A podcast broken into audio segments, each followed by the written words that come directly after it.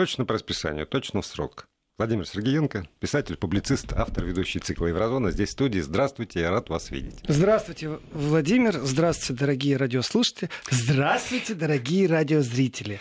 Если вы хотите увидеть то, что происходит в студии, и посмотреть в глаза Владимира Сергеенко, то либо с помощью нашего приложения Вести ФМ на ваших смартфонах, либо э, э, зайдя на сайт радиовести.ру, и там помимо всей замечательной информации, которая предложена, есть еще кнопочка видеотрансляция из студии вот насчет видеотрансляции. Действительно же все народная примета. Facebook начинает крышу сносить смс-ками. Почему вот на удалении или на, не на удалении, почему не в полном размере, почему не два часа, э, значит, принципе, формат так и задуман, что еврозона, если я в студии, то полных два часа. Если я вне э, студии, то хотя бы выхожу с чем-то, хотя бы на полчаса. Это такой формат был заранее задуман. А если не будет человек над землей, и если, нельзя связаться, то, если он то в тогда... полете, то да. вообще невозможно выйти. К сожалению, не все самолеты имеют интернет-связь, что прямо из самолета выходить. Есть, есть самолеты. Не, мы сейчас даже не будем называть авиакомпанию, которая предоставляет интернет-доступ. И которые на 5 часов могут задержать вылет, да. Э, я начну с такой интересной темы, если честно. Э, ребрендинг. Есть такое понятие ребрендинг. Ну, например, э, вот жил, был политический кризис сам по себе. Скучный, нудный, вообще неинтересный. И, ну, непонятно, то ли они придут к власти, то ли они не придут к власти. Я, о, конечно же, о Люпен и ее национальном фронте. Собрать собрание, народ, конгресс, э, называйте как хотите, слет, вот. И попробовать сделать так, чтобы теперь не вызывать какой-то психологической неправильной ассоциации, вполне абсолютно правильная, легитимная вещь. Одно дело национальный фронт, это значит, что мы против кого-то воюем. Значит, мы готовы уходить в подполье, наступать. Мы должны фиксировать четко, где мы проигрываем, и вести постоянно наступательные и контрнаступательные какие-то движения. Совсем другое стать национальным объединением. О, это уже пахнет так. Короче, все к нам, кто за национальное объединение. Ну, попробуй скажи, что ты против. Единая Франция. Ну да, я не хочу воевать, я не хочу на фронт идти, поэтому я не вступлю в национальный фронт. Точно так же происходил ребрендинг Дилинки, это партия левых, левые силы. Вообще-то это наследство от ГДР и социалистической партии ГДР, которая, конечно же, имела подпорченный имидж. И, конечно же, с точки зрения пиара, с точки зрения даже не пиара, а рекламы или вообще психологии, психологии восприятия, было правильно сделать так, чтобы партия, которая действительно является не племянником каким-нибудь, не там, дальним родственником, кузеном непонятно откуда, а вот просто была социалистическая партия Германии, и она осталась ФРГ, легитимно, все правильно, люди избирали. Ну кто же будет в Западной Германии голосовать за социалистическую партию бывшей Германской Демократической Республики? Идея абсолютно правильна. Ребрендинг — вещь логичная. Для машин, кстати, тоже вещь логичная, когда какая-то модель марка выпала, ну, ломается часто, не продумали э, что-то по поломкам номер один. Э, это вообще нормальное дело, ребрендинг. Так что национальный фронт Франции больше не существует. Теперь существует национальное объединение. Хотя здесь есть определенная ирония, потому что давно-давно, давно, там где-то в 80-х, если я не ошибаюсь, э, Дело в том, что уже было такое объединение, которое возглавлял, ну, понятно, папа Лепен, с которым она в очень плохих, они хоть и родственники, но разругались вообще окончательно. Э, и назывался он Национальный фронт, Национальное объединение. Через Да. да. Так что вот Национальный фронт, который Национальное объединение, это уже было в истории Франции, и конкретно это был папа Люпен, все по наследству. Нормально, кстати, нормально. Партию передать да, по наследству. Да, но с другой стороны, есть эволюция. Скажем, папа Люпен все-таки э, эволюционировал в сторону фронта. Да. Э, а, а значит, все враги. А она эволюционирует в сторону национального объединения и в основном друзья. Есть такое слово, которое, ну, его действительно можно взять как литературным словом на вооружение. Это нацики. Ну, националисты угу. ультраконсервативные. Это нацики. Мы, когда говорим об Украине, мы часто там, произносим слово нацики и понимаем, о чем идет речь. Там 0,01% электората, которые исповедуют вот эти ультраправые взгляды. Э, национализм но во Франции нацики тоже существует. И проблема между папой и дочерью Ле Пен, она в 2015 году приняла свой самый большой. Кто не помнит, напоминаю. Э, самый большой резонанс, который тогда был, это когда дочка папу попросила покинуть партию. Ну, я сейчас, конечно, стебусь. Э, дело в том, что там и решение суда было, и они его лишили. Почему членства в партии? Потому что он стал вредить, потому что Ле Пен по своей сути, он э, всегда колебался между национализмом и нацикством, скажу так. То есть он из Нацизмом, такого консерва... Не скажу, что нацизм, не, ни в коем случае. Он французы вообще по своей сути э, люди внутри себя вот пусть они пишут письма, жалуются, обижаются, но они больше националисты, например, чем немцы.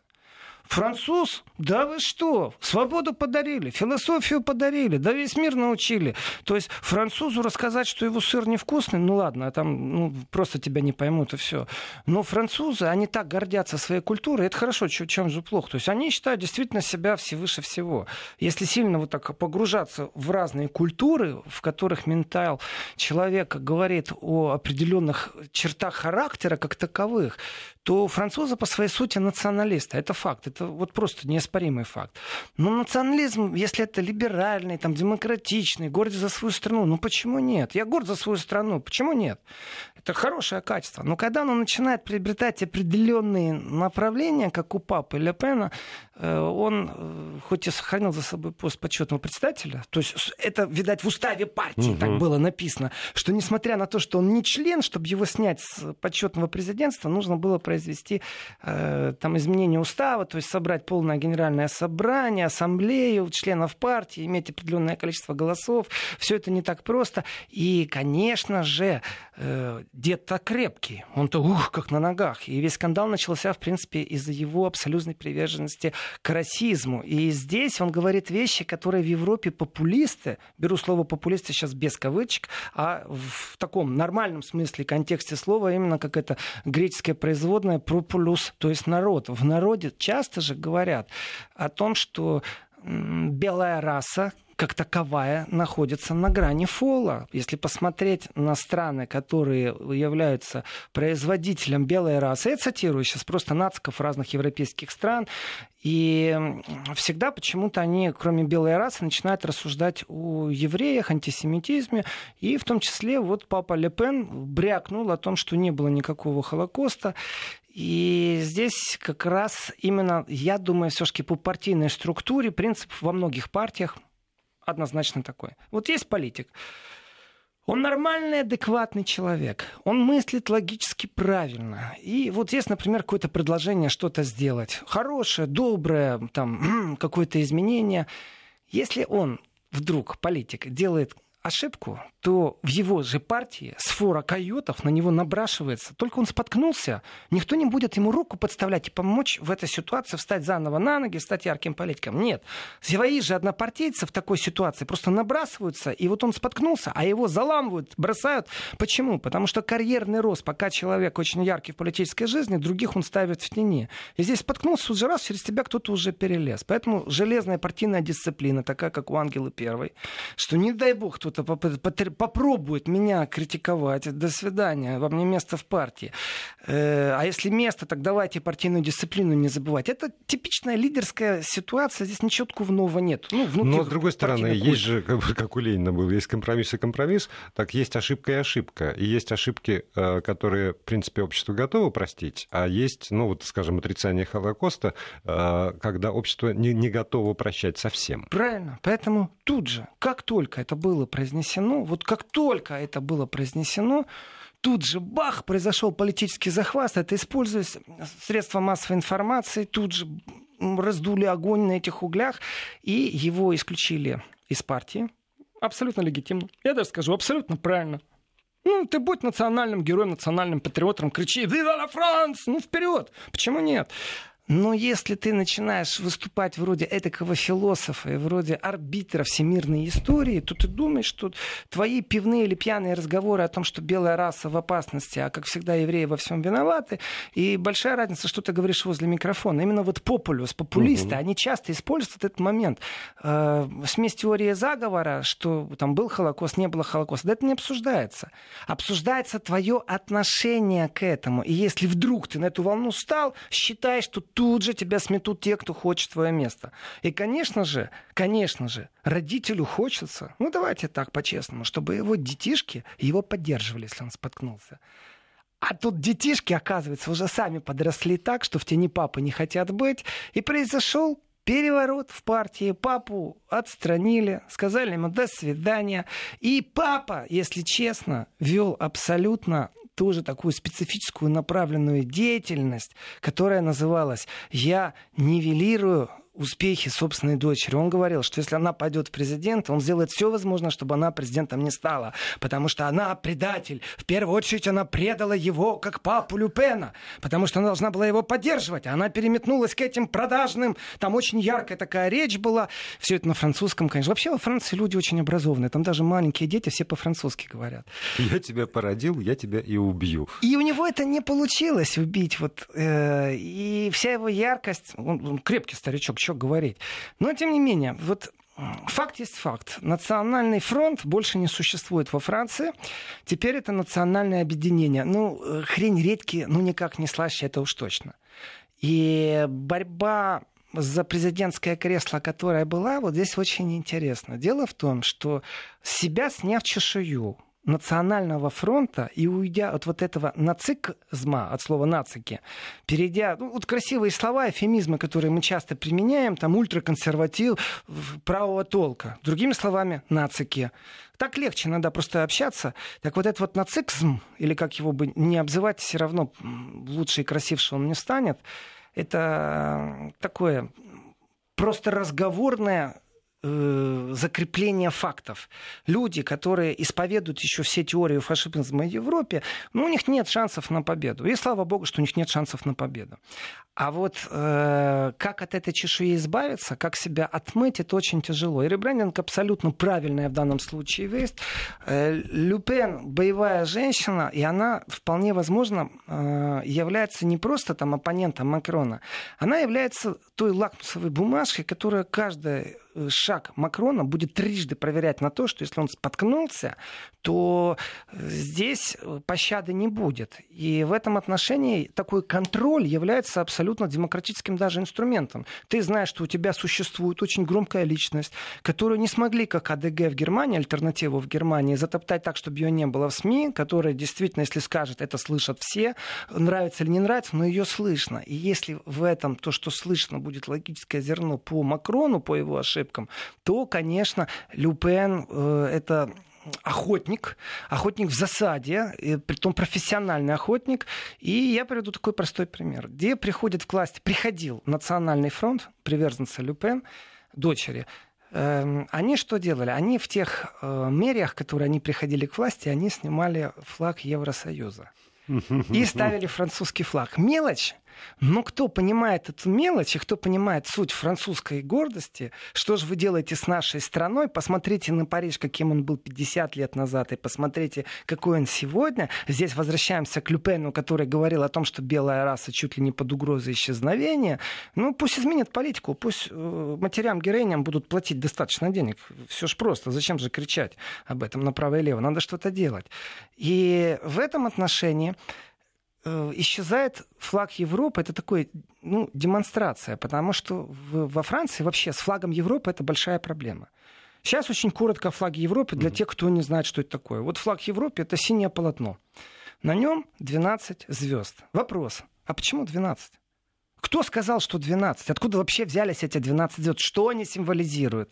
Вот 52 звезды на флаге США, понятно, да, или 53. Может быть 54, а Аляска домой вернется, так будет снова на одну звезду меньше. То есть не вопрос, да? Все понятно. А вот с Европой как-то. Страны-учредители.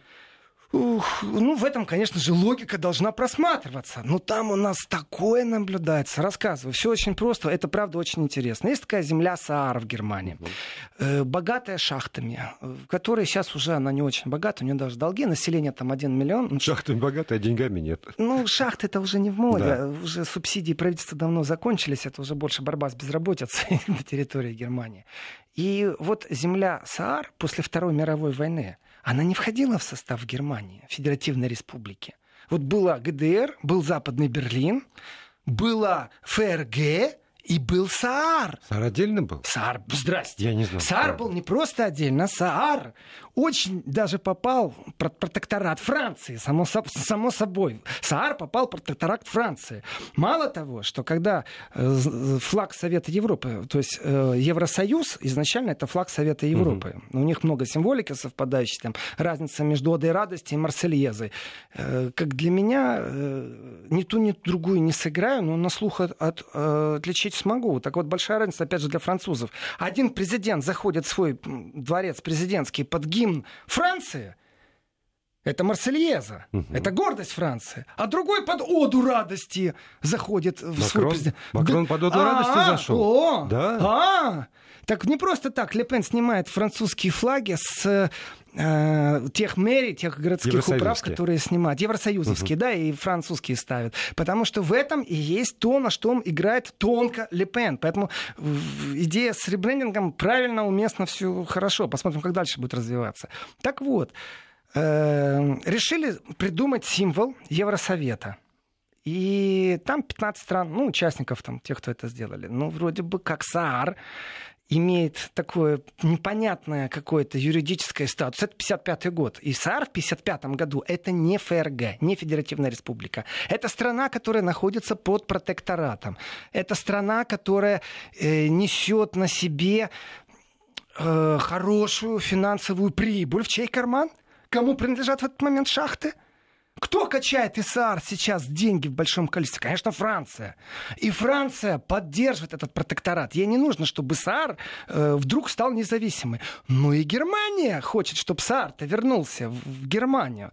Поэтому из 15 э, звезд, ну, как бы символично 15 государств, раз, одна звезда отпала. Почему? Потому что Германия не признает САР, который хочет то ли отделиться, то ли присоединиться к Франции. Ну, непонятно. И как только дает 15 звезду, это практическое утверждение о том, что СААР является является теперь независимой страной.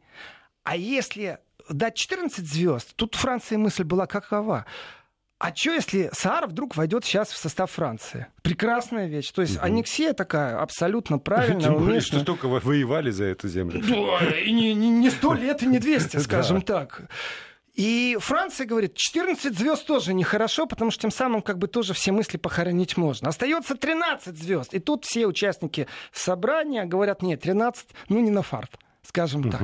Поэтому сколько? Ну, 12. А дальше пошло абсолютно э, такое прагматичная э, попытка подогнать эти 12 звезд, которых по-другому, ну никак, 16, ну, не имеет угу. отношения, 15 я уже объяснил, почему никак, 13 не на фарт, остается 12. И здесь начали уже придумывать, откуда берутся 12 звезд. Ну и понятно, давайте как, э, что это обозначает. Но если уже дали задачу объяснить, зачем 12 звезд, то тогда, понятно, уже существует существует уже куча ответов. Ну, синее небо, э, э весь круглый год, э, там знаки зодиака, придумайте, что вам, что вам больше всего нравится.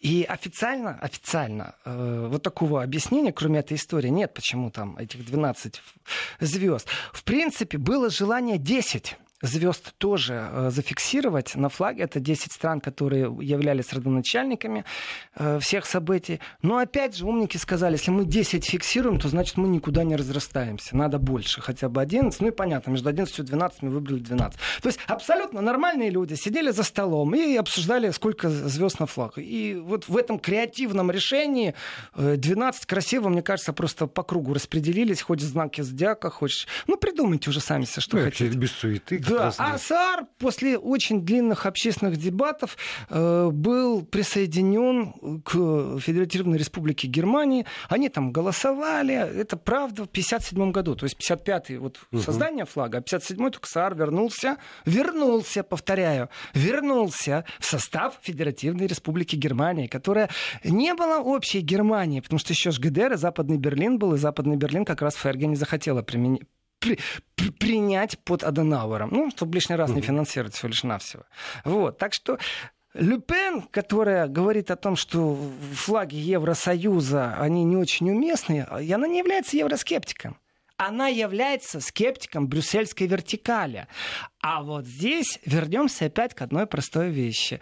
Э, представляете, если Макрон сможет провести такую уникальную вещь, действительно создать европейскую конституцию которую потом кто-то ратифицирует, кто-то не ратифицирует. Пройдет 10 лет, еще кто-то ратифицирует. И кто-то будет жить в Евросоюзе по правилам 2020 года, а кто-то вот с момента, как он вступил, те, которые там были в 2005 или в 1995 году. То есть ты можешь жить в том же Евросоюзе, но присоединиться к Конституции Евросоюза. А это значит вертикаль финансовая, бюджетная, ну и все, что Макрон мечтает. Соответственно, если посмотреть на это с точки зрения стратегического прогнозирования, то Макрон со своей идеей, конечно же, входит в клинч, политический клинч со своим избирателем, которые точно так же будут промывать мозг, как делали это в Германии. В Германии пропаганда работает и работала усиленно на том, что Евросоюз это хорошо. Слово евроскептик чуть бы не нарратив такой э, оскорбительный, нарицательный. Соответственно, то же самое будет во Франции. Вот то же самое. Соответственно, если внутренняя конъюнктура э, рабочих мест, еще чего-нибудь в этом же контексте, что связано с э, обеспечением жизненного уровня простого француза, не политика, нет, именно простого француза, то здесь уже профсоюзы далеко не которые не с Лепен э, входят э, в коалицию, выводили уже сейчас людей против реформ Макрона. Плюс Лепен предъявляет Макрону, конечно же, претензию защиты большого капитала. А именно большому капиталу больше всего и нужен Евросоюз. Большой капитал – это тот, кто размывает границы, потому что ему это выгодно. И в этом отношении, если Макрон совсем-совсем оторвется от понятия маленького француза, то мы увидим следующих пару шагов. А стратегическое развитие, оно звучит очень просто. Вначале будет э, национальный э, фронт, который перешел в национальное объединение. Э, они уже, как правило, потом подтягивают кого-то с точкой зрения социального равновесия, то есть силы левых, и делают второго сопредседателя в партии. Э, не обязательно Ле Пен должна уступить полностью место, она может его с кем-то поделить. И дальше начинают привлекать все новых и новых избирателей. Это демократический путь, который ведет именно туда, где Макрон потеряет, а придет к власти человек, который не евроскептически настроен к Евросоюзу, а европрагматически. То есть они будут вырывать у Евросоюза свой суверенитет. Вот это вот игра, которая ждет.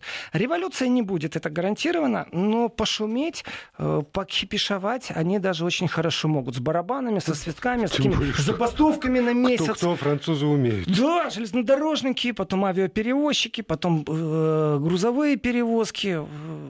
Я думаю, что серия таких забастовок прокатится по Франции «Мама, не горюй». И главное, чтобы погода была хорошая. Потому что если плохая погода, понятно, выходить на улицу демонстрировать как-то не очень хочется. Так что Лепен, э, посмотрим, как она поиграет на этом большом рынке. Но первый шаг она сделала именно туда, в увеличение. Это э, тех, кто будет ее избирать.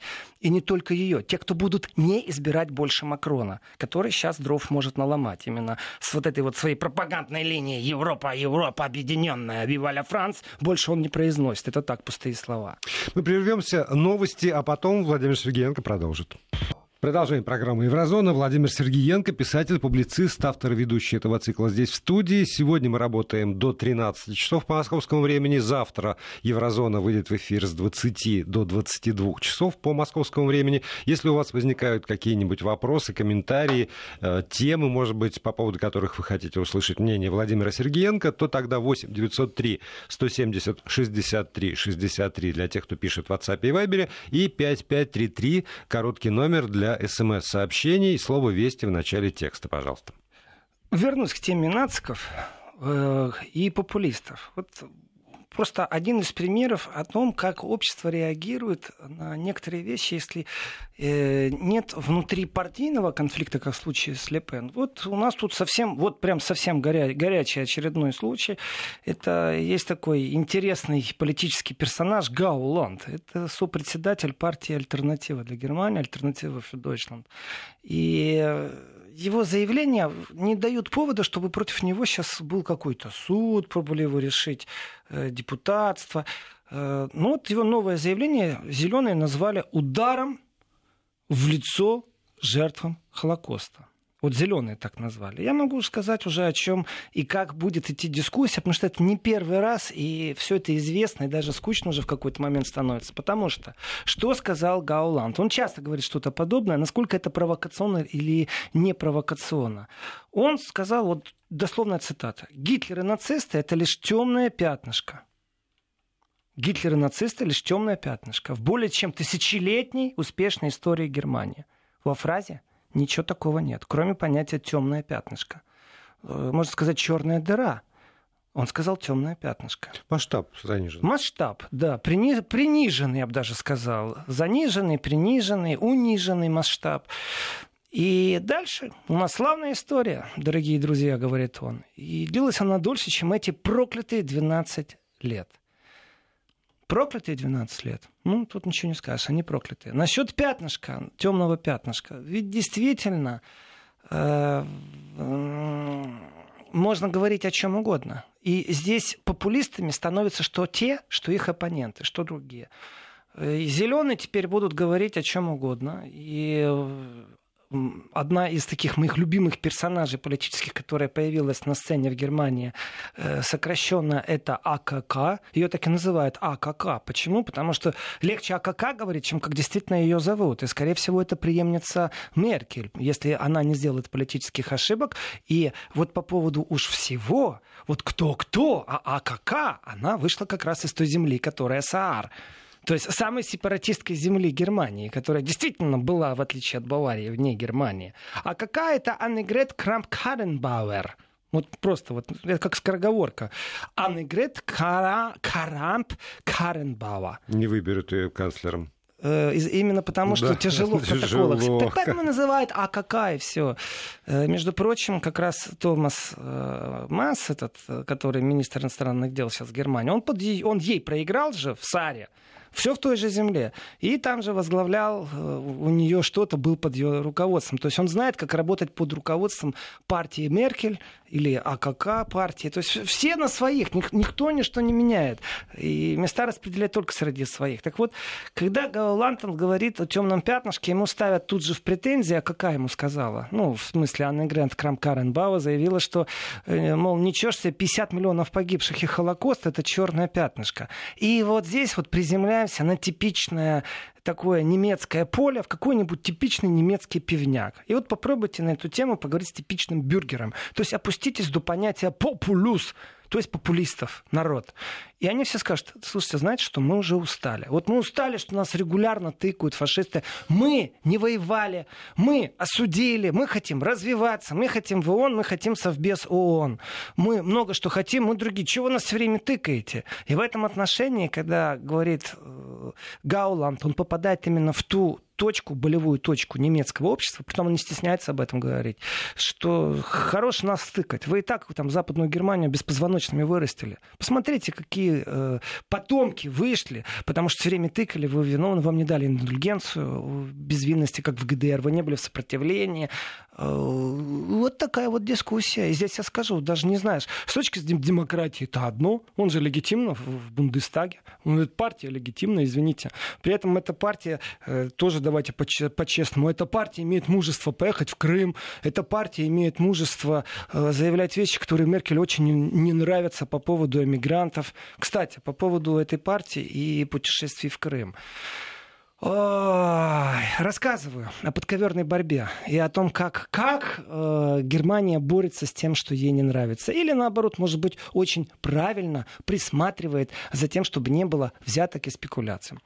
Значит, очень часто, когда ты встречаешься с депутатом Бундестага, он прям демонстративно заплатит не только за свой кофе, еще и за твой, за ужин, за свой и за твой. Это для тех, кто будет встречаться с депутатами, знаете, смело. Почему? Потому что не дай бог заплатить за его ужин, сразу будет, а, а если вы еще, не дай бог, встретились, вот просто так получилось, вы в гостинице сидите, а гостиница поселение депутатов, он, например, был там наблюдателем от Евросовета или еще что-то. И гостиница, как правило, находится всегда в центре города, это всегда пятизвездочные дорогие гостиницы, где все цены завышены для того, чтобы как-то вот создать поле э, от лишних зевак, э, защитное поле и обязательно он заплатит. У них страх. А Почему? Это, это не подпись, не, не подкуп избирателя, если он платит за вас. Я спрошу. Ну, в этом отношении смешно. Сейчас надо справиться со смехом. Насчет подкупа избирателей, если э, за ужин заплатил нет, а если за водку да, скажем так, или за пиво, тогда это однозначно, конечно, но он имеет право. так вот, и демонстративно, когда они приезжают э, на деловые встречи, они не возьмут никогда деньги э, за транспортные расходы, за ночлег платят все сами. Почему? Потому что легче все заплатить самому. Да, да, да, не надо на меня вот так сейчас смотреть. Э, потому что... Наши не таковы. Да, да, да, да. Почему? Не, когда миссия, когда ты в миссии, угу. это одно дело, там заранее протоколы, ты вообще ничем не паришься. Но он же не только в миссии ездит по разным местам. Почему это происходит? Потому что это определенный вид взятки. И в этой взятке э, потом могут вступить законы, защищающие казначейство в прямом смысле слова твоей партии. И проверки, они не нужны, но они регулярно проходят. И почему не нужны проверки? Потому что нужно доказывать, что это действительно, во-первых, а, не имеет системный характер. Ну, то есть мы с тобой 10 раз ездили э, на море, например, обсудить проблему Объединенной Европы. Я 10 раз оплатил тебе путевку. Что это как не взятка? А ты еще жену с собой взял. Ну, конечно же, это взятка.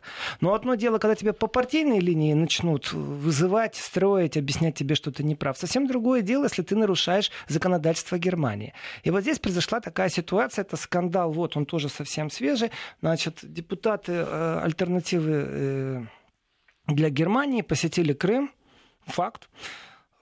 И то, чтобы, чтобы Украина им не говорила, им все равно. Вот, э, грубо говоря, им действительно все равно. Они уверены в том, что они поступают правильно, что как можно судить, например, о тех же правах человека по словам украинских информационных средств. Ну, никак.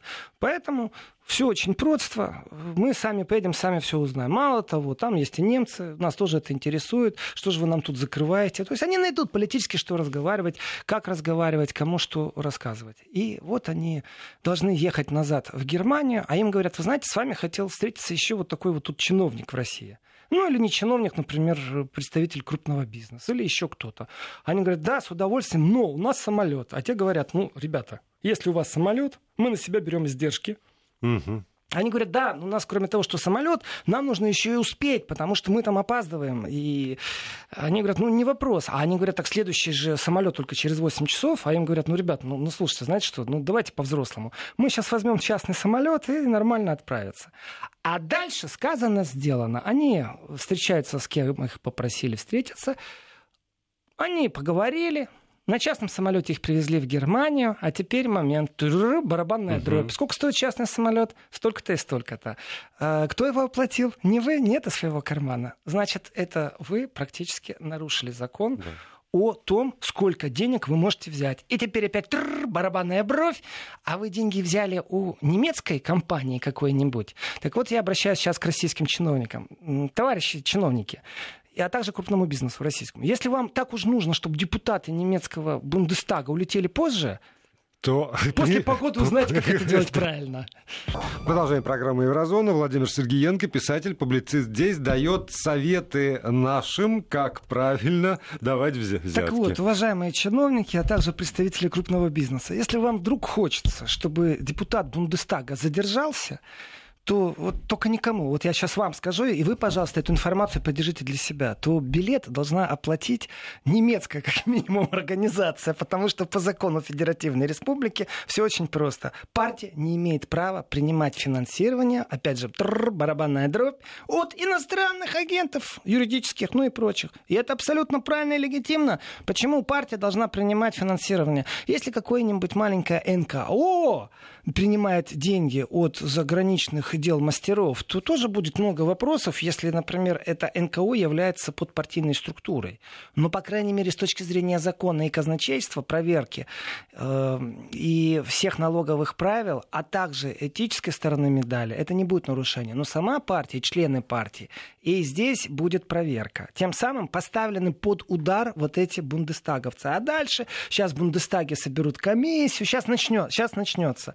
И, конечно же, здесь еще и существует внутрипартийная борьба. Я ее опускаю, но давайте посмотрим на простую вещь. Когда тебя системно в обществе клюют, с точки зрения СМИ, с точки зрения общества, и за тобой пробуют закрепить ярлык, разницы нет. Ты, например, большевик, ты коммуняк, охота на ведьм, США, э, то ты начинаешь уходить на дно, прятаться, но есть же огромное количество прагматичных людей, которые, может быть, с тобой и согласны, но в одну упряжку с тобой не впрягутся. Почему? Потому что что ну мало ли что люди подумают. А теперь посмотрим на это с точки зрения другой. Вот вы, например, бизнесмен, у вас только-то человек на работе. Вам такой ярлык привесили, вы коммуняга. И к вам пару раз пришли с обыском. И точно такое же предложение на такое же рабочее место есть рядышком, где нету такого ярлыка. И от вас, конечно же, уйдут. И, конечно же, вам лишний раз отчитываться по налоговой структуре, чтобы вам мозг выносили, вы действительно теряете много. Вот это было когда-то в США. А вот в Германии точно так же. Лишний раз, когда в бухгалтерию влазят и видят, кто спонсирует партию, какие люди, какие фирмы, какие предприятия, потом это все выносится, на тебя соседи то криво смотрят, и ты выходишь как на подвиг доказывать, у нас партия демократическая, вы ее как хотите ругайте, а она действительно демократическая. И вот здесь вот очень часто в Германии слышны голоса о том, кто действительно является другом России. И есть понятие «друг России», есть кто стремится к переосмыслению отношений с Россией, а есть те, за кем крепят ярлыки. Про кремлевские, например, или да. про путинские. Вот партия «Альтернатива для Германии», так как у нас Кремль является в Германии словом нехорошим, в прямом смысле слова. Если ты про кремлевский, значит, ты чуть там не член партии «Война». Вот так вот. Ну, и в любом случае, понятно, ты дурак. Это тоже такой вот всегда, ты дурак, потому что ты по-другому мыслишь. И в этом отношении, если бы бундестаговцы, члены партии АДГ, были бы оплачены их билеты с помощью немецкой фирмы, то им бы могли предъявить ментально что-то, что они пошли на такую вещь. Ну, то есть улетели частным самолетом. Но так как им предъявили это э, в контексте, что это финансирование чуть ли... Здесь очень просто теперь. Им нужно доказать, что они были чуть ли не частным образом. Если они по партийной линии что-то выполняли, члены, не члены угу. Бундестага, здесь много нюансов. Если не частным образом, то это этика внутрипартийное расследование, хотя дали повод, дали повод. Но если они были действительно чуть ли не с официальным визитом, то тогда получается, что э, это называется вторичное финансирование или скрытое финансирование. Кто покупал билеты? Ну, я купил или партия купила. А здесь получается, кажется, что купил билеты я, но на самом деле с точки зрения бухгалтерии будет смотреться так, что деньги получили от них для того, чтобы оплатить их дорогу. А дальше, именно в связи с тем, что политическая конъюнктура диктует свои условия, их будут уничтожать. Ах, вы берете взятки таким способом. Потому что скандал, например, был очень простой с чиновниками в Германии в этом отношении, когда выяснилось, и у многих чиновников посыпалось. Значит, знаете, есть такие бонусные мили. Знаете, бонусные Конечно. мили. Летаете самолетом, есть бонусные мили. И вот чиновник, член партии, летает за счет государства по своим чиновничьим делам. Но мили-то ему накапливается. Это же он в кресле самолета сидит. И у него мили накопились, накопились, накопились. И он эти мили взял и использовал частным образом. На ну, отпуск. На отпуск, да. А теперь пошло. Так, подожди, подожди. Тебе кто оплатил эти мили? Мы государство. Если мы оплатили, значит, мили являются государственными. Тогда их используют, потому что они являются государственными. Так кресла полетели. То есть это не просто Конечно. скандал в Германии был, кресла полетели. А потом, когда выяснилось, что пара чиновников не просто регулярно так делали, а их выдрессировали. Их выдросли, сегодня все уже соблюдают правила. А, а дело в том, что некоторые чиновники стали скрывать. Они стали врать. Ну, мол, нет, я мили не пользовался. И тут как началось, и тут раскопали. Да, конечно, это же И вот выясняется. если мили стоили чиновнику кресла, то как вы думаете, в случае напряженности, вот у меня теперь вопрос к чиновникам, Российской Федерации, а также представителям большого бизнеса, которые это делали. Но зачем вы подставляете тех людей, которые действительно могут принести пользу Российской Федерации? А у меня тогда Делайте вопрос... шаги, которые не ставят подножки этим людям. Извините, у меня тогда вопрос Давайте. к этим самым Извиняю. депутатам. А, они лучше, чем а, там русский бизнесмен, знают законы своей страны, писанные и не писанные. Чего же они промолчали, чего же они не подумали? Чего же они сели-то в этот частный самолет? Насчет... Зачем же они тогда сами себя подставляют? Нет мозгов получите. Э, так, э, я, я такой сейчас приведу пример, очень простой. Насчет нет мозгов получить, я полностью согласен с этой позицией. Но тогда, если вы потеряли тех, у кого нет мозгов, ну не страдайте. Сколько у России тех, кто пробует лоббировать ее интересы? Есть большой бизнес, есть э, Шредер, бывший канцлер Германии, а есть новое поколение депутатов, в парламенте Бундестага. Инструмент влияния – это создание комиссий, депутатские запросы, лоббирование интересов, создание рабочих мест, э, озвучивание неудобных тем, которые при Меркель замалчивались. Это все политические инструменты. Существуют, понятное дело, э, разные э, советы федерации, советы Европы. Есть разные моменты, как это все взаимодействует. Но в Европе сегодня тех, кто говорит о том, что с Россией поступают неправильно, единицы. И если говорить говорит, ну ты сам себе виноват, извини, то тогда эти единицы очень быстро растеряются. Потому что не все депутаты, и уж будем правду говорить, альтернативы являются настолько грамотными, что они подумали, для меня это человеческое решение было. Так следующий самолет мы не успеваем. Хорошо, мы вам частный предоставим. Вообще-то эти разговоры, вот, пять минут, решили, приняли угу. решение, сделали. С точки зрения решения дел, абсолютно правильно. С точки зрения на будущее, я же говорю, наука на будущее. Уже если вы надумали, то денег дайте через немецкие фирмы, через через немецкие НКО. Всегда можно найти, как так это наша сделать. Эта страна вообще не знала про это, может быть, не задумывалась. Ну, вот теперь потому, знает потому все, что здесь в России проблемы, знает. проблемы с этим не возникает. Вообще никак, нет, нет вопроса. А если следовать вашей логике, то тогда, если я подбросил э, депутата на своем автомобиле там, от перекрестка, у него сломался автомобиль, а я еду в сторону если Бундестага. Если деньги взяли за это, то тогда э, все нормально. Что значит денег Значит, взял? надо По было... доброте душевной. Человек стоит, условно, в автомобиле, у него, может быть, еще и прихрамывает. Я его подбросил. И все. Я говорю вот не у вас... о паранойи, которую а, создают немецкие СМИ, а также оппозиционные депутаты или не оппозиционные, а о ситуации, что когда существуют те, кто действительно заинтересован в сотрудничестве с Россией, они находятся и так в тяжелой ситуации в Германии. Они находятся в очень тяжелой. Я так могу сказать, что, в принципе, если это был не АДГ, а партия Делинки, левая, угу. то вполне возможно, люди бы уже потеряли свои э, такие кресла. Внутрипартийное бы расследование началось бы очень сильно. Это считается именно тем, что называется споткнулся. И тут же сзади тебя свора угу. на тебя набрасывается, проводит удушающий составляющие для того, чтобы просто карьерно взлететь. Ничего личного, ты сделал ошибку, а вот мы ошибок делать не будем. На будущее нужно считаться с тем, что они тоже безграмотны, и не так трудно такие вещи знать. В принципе, с человеческой точки зрения, все правильно. Позвонили, договорились, решили, нашли выход из ситуации. Э, с точки зрения на будущее, то нужно знать, что вот есть такие нюансы. Если там все время ищут крючок, чтобы даже на большом уровне, на большом политическом все время альтернативу вывести из игры, то, конечно же, это будет рассматриваться как финансирование, при том иностранное финансирование партии. Как для меня это бред на самом деле. Для меня это бред. Это попытка просто очередной раз привязать, унизить, оскорбить э, партию, потому что ее все не любят, потому что она вот действительно такой мальчиш плохиш. Не, ну, ну есть, есть прописанные правила установленные, и любое нарушение вне зависимости. Он, как с этой болгар болгарской коровой беременной, которая сходила через границу в Сербию, а потом, значит, ее сербы там выгнали э, к хозяину. Налог на добавочную стоимость за теленка получили? Не, не, нет. Там возврат ну, в Евросоюз животного должно быть со справками о том, что он здоров. А если нет справки, надо животное убить. И вот там по разгорается справки. скандал. У нас во сколько сейчас? Через минуту? Через, да, через минуту. Минуту. По поводу справки. Как-то раз я перевозил э, подарочного щенка, мне подарили щенка, я его ввозил в Евросоюз.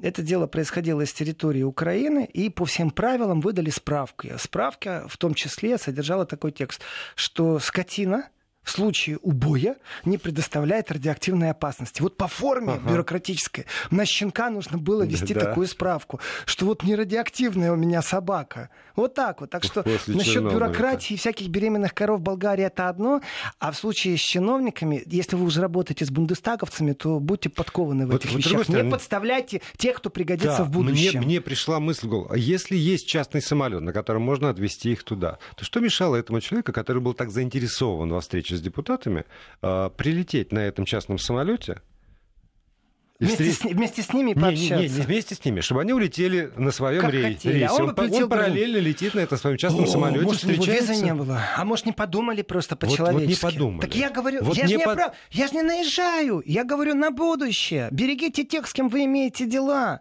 Берегите, потому не что это очень просто, тонкие, да. щепетильные вещи. Не та, ни другая сторона. А, прервемся. Ненадолго вернемся к разговору с Владимиром Сергеенко.